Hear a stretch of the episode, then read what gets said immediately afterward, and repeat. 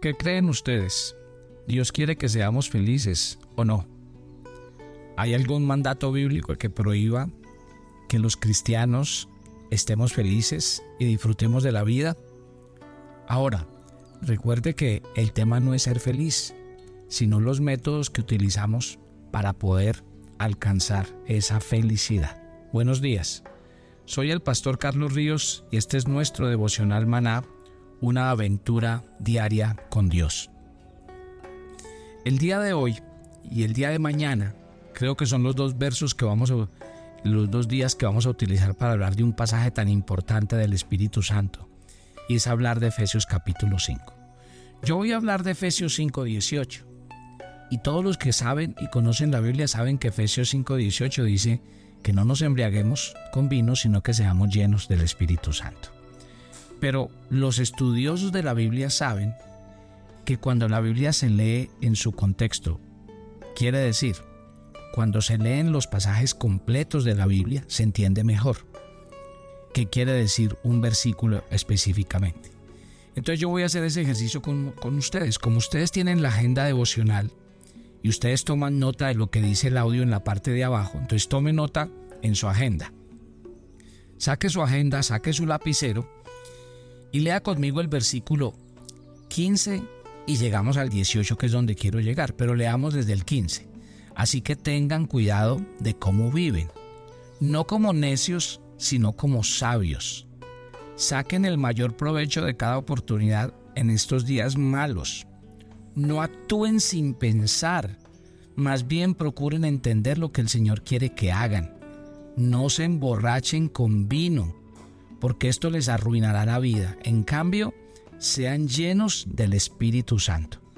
Miren, cuando Pablo llega al texto de no se emborrachen con vino, sino que sean llenos del Espíritu Santo, mire que Pablo ya ha hablado, ya ha hablado el apóstol Pablo anteriormente en los versículos 15 y 17 diciéndonos, ojo, no vivan como necios. Y en el 17 dice, no actúen sin pensar. Por eso es que él llega al 18 colocando como eh, esos dos puntos de vista. Si él dice no actúen como necios, no actúen sin pensar, termina diciéndoles, no se emborrachen con vino, sino que sean llenos del Espíritu Santo. O sea, está haciendo el contraste. Y a mí me parece que ese es un contraste que vale la pena que usted y yo esta mañana lo pensemos. ¿Por qué? Porque la realidad es que, ¿qué métodos utiliza la gente para ser feliz? A ver, Dios no es un aguafiestas. Claro que no. Si usted lee Eclesiastés, por ejemplo, el sabio Salomón en Eclesiastés decía, hay un momento para reírse. La Biblia dice, en los proverbios. Mire, si de algo hablan los proverbios, es del corazón contento. Primera de Juan en el capítulo 1 dice, estas cosas os escribo para que vuestro gozo sea cumplido. Pablo le escribió a los filipenses, estén siempre gozosos, regocíjense en el Señor. Y los salmos.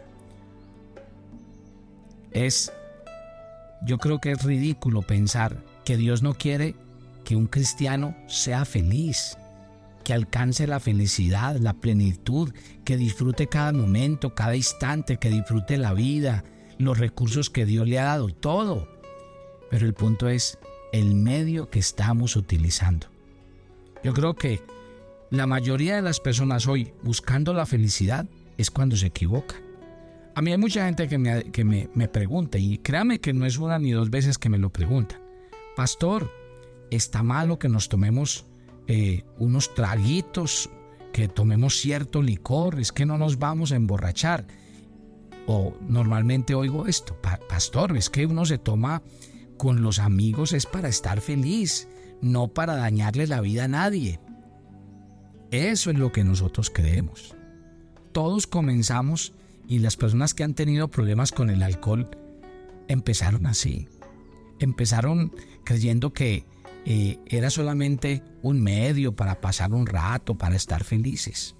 Pero ¿qué pasó a lo largo del tiempo? Que la persona que empezó a buscar el gozo y la felicidad a través del alcohol y cosas como estas, encontró que su felicidad era algo artificial. Mire, el ser humano de hoy quiere comodidad, quiere vivir muy bien, pero ¿qué pasa? El método como trata de conseguir las cosas no es bueno.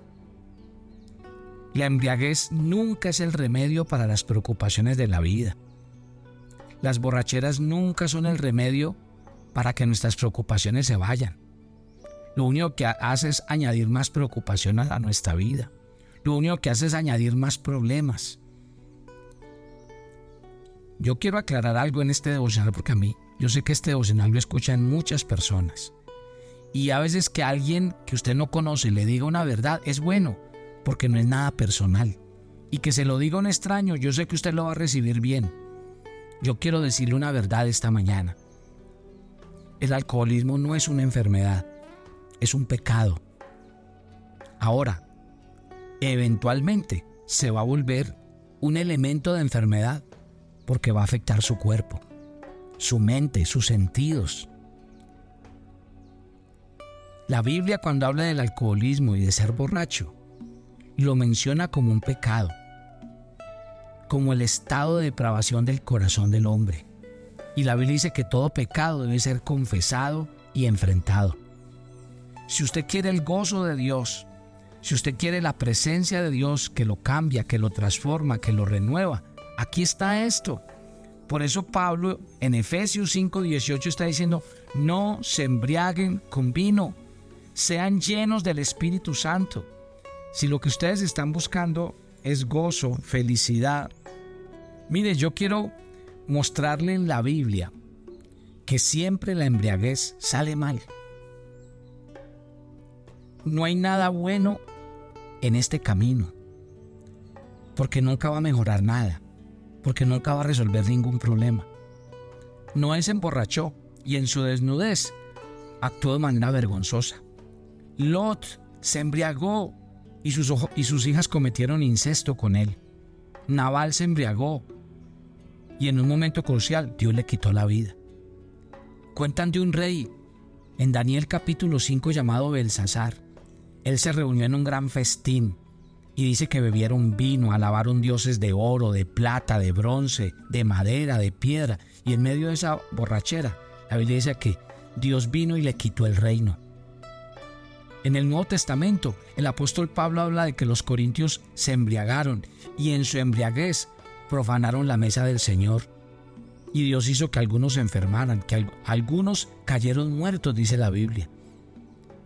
Si usted examina los casos que le estoy diciendo, la embriaguez está asociada en la Biblia con cosas terribles, como una vida sin freno, una vida de inmoralidad, una vida de violencia, de excesos. ¿Cuántas personas han perdido la salud, han perdido sus cónyuges, sus matrimonios, su capital y patrimonio económico labrado por años? ¿Cuántas personas han perdido los mejores trabajos? Han perdido cosas valiosísimas, sus mejores amigos, porque perdemos el control. Porque esa es la verdad. Cuando el ser humano va en busca de la felicidad en el camino equivocado, pierde el norte, pierde el rumbo. Yo no sé si este es su caso esta mañana.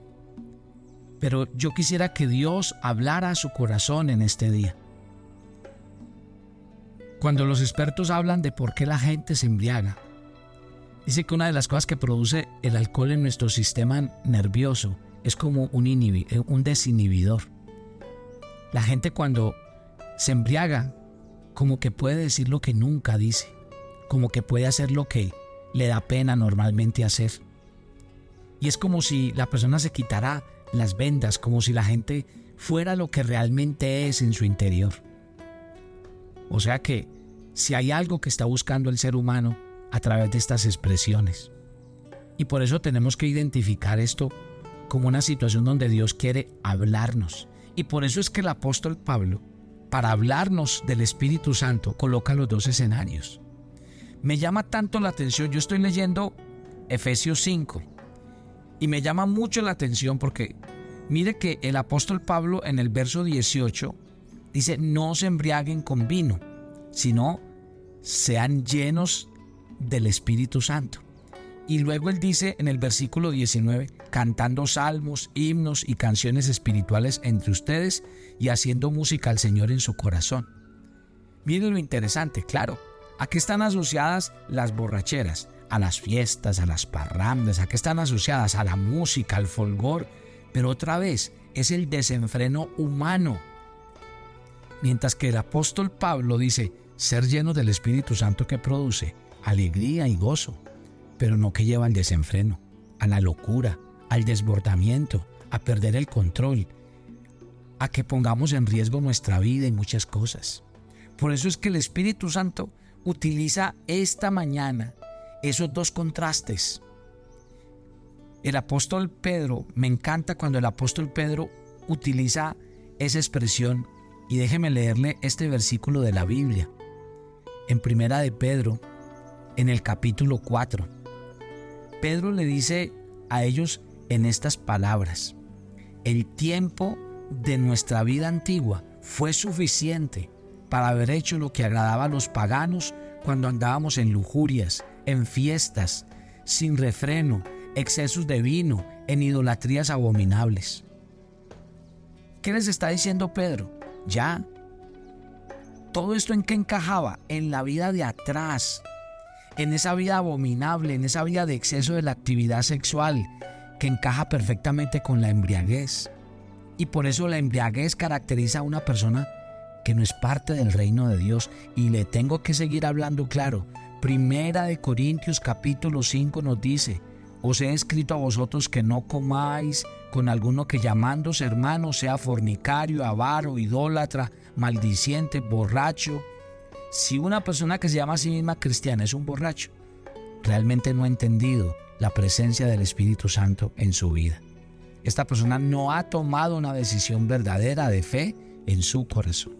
Este pasaje es tremendo, porque este pasaje realmente saca a la luz lo que nosotros realmente somos. Contraste. El apóstol Pablo dice, hay un camino, y es el camino de la gente sin Cristo, que está buscando el gozo, la felicidad, tal vez esconderse de sus problemas, de sus necesidades, a través de algo que eh, niebla sus sentidos, que lo vuelve loco y lo saca de control. Mire, realmente quiero decirles, si nosotros queremos remediar este asunto en nuestra vida y sobre todo en ciertas familias, hay que acabar con las cosas de raíz. ¿Por qué? Porque todo tiene un punto de partida. Yo le he dicho a los papás, porque es que, otra vez, hay palabras, hay preguntas que traen zancadilla. Te voy a hacer una. Pastor, ¿es malo tomarse una cerveza? ¿Es malo tomarse un trago de licor? Esa pregunta yo nunca la respondo. Porque esa pregunta tiene zancadilla. Si usted le dice a un niño que tomarse un trago no está mal, le está dando una mala información porque él todavía no es capaz de asimilar lo que usted le está queriendo decir. Porque yo no puedo decir si un trago está mal, porque para una persona que estuvo en el alcoholismo, tomarse un trago es una fuente de volver a caer. Y porque si en mi casa hay una persona que tuvo ese problema y ve a alguien solo tomándose un trago, no estoy siendo de alivio y bendición para esa persona. ¿Sí ven? Por lo es que no podemos responder tan a la carrera, ni podemos decir palabras así como tan a la carrera. Tomarse un trago no es malo. Eso siempre dependerá de dónde lo está diciendo, cómo lo está diciendo, a quién se lo está diciendo, por lo cual, más bien lo que tenemos que hacer es cortar de raíz. Más bien lo que tenemos que hacer es, el apóstol Pablo nos está poniendo un contraste, en vez de emborracharse con vino y todas las consecuencias que esto trae, los versículos que les he mencionado, la Biblia dice, hay un camino y por eso Pablo habla de cantando entre vosotros con salmos, con himnos. ¿Quién dijo que la vida cristiana es una vida de... Porque hay gente que dice, no, es que los cristianos son aburridos. Los cristianos son personas tristes, amargadas. Los cristianos no les gusta nada. No, Señor. Si usted conoce cristianos así, es porque tal vez son cristianos que no tienen al Espíritu Santo. Porque Pablo nos dice en Efesios capítulo 5, en el verso 19, Dice, canten entre ustedes con salmos, con himnos, Hagan música en su corazón y den gracias al Señor en todo tiempo. Imagínense qué belleza. Yo quiero que mañana hablemos de qué significa entonces cuando Pablo dice, no se embriaguen con vino, sino sean llenos. Vamos a ver mañana qué significa ser llenos del Espíritu Santo. Padre, gracias por esta mañana. Y yo quiero que este tema del día de hoy nadie lo sienta como un ataque personal. Si tú tienes un problema de alcohol, yo no te estoy atacando.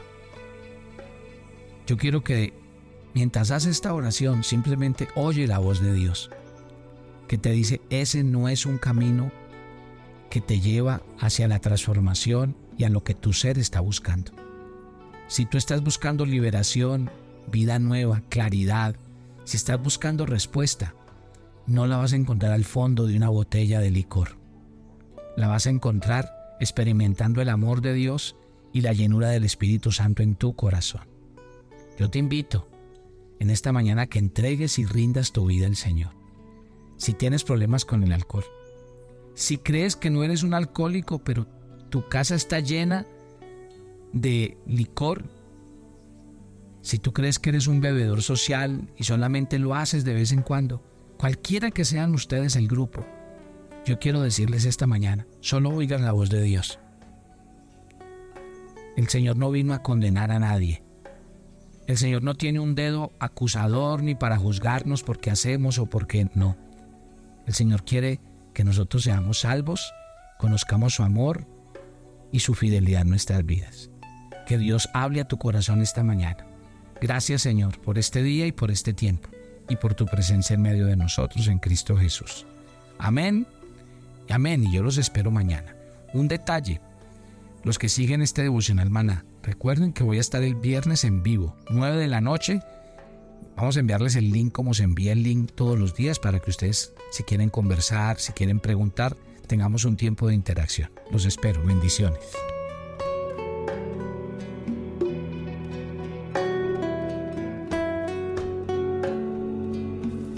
Tu agenda devocional maná. Hoy es el día 66 en nuestra agenda y el pasaje sugerido para la lectura en tu devocional personal el día de hoy es Primera de Tesalonicenses 1 del 1 al 5. Es el Espíritu Santo quien convence del Evangelio a las personas, pero nuestra manera de comportarnos es la que demuestra nuestro interés y deseo de que se conviertan en hijos de Dios. ¿Y tú, cómo lo estás demostrando?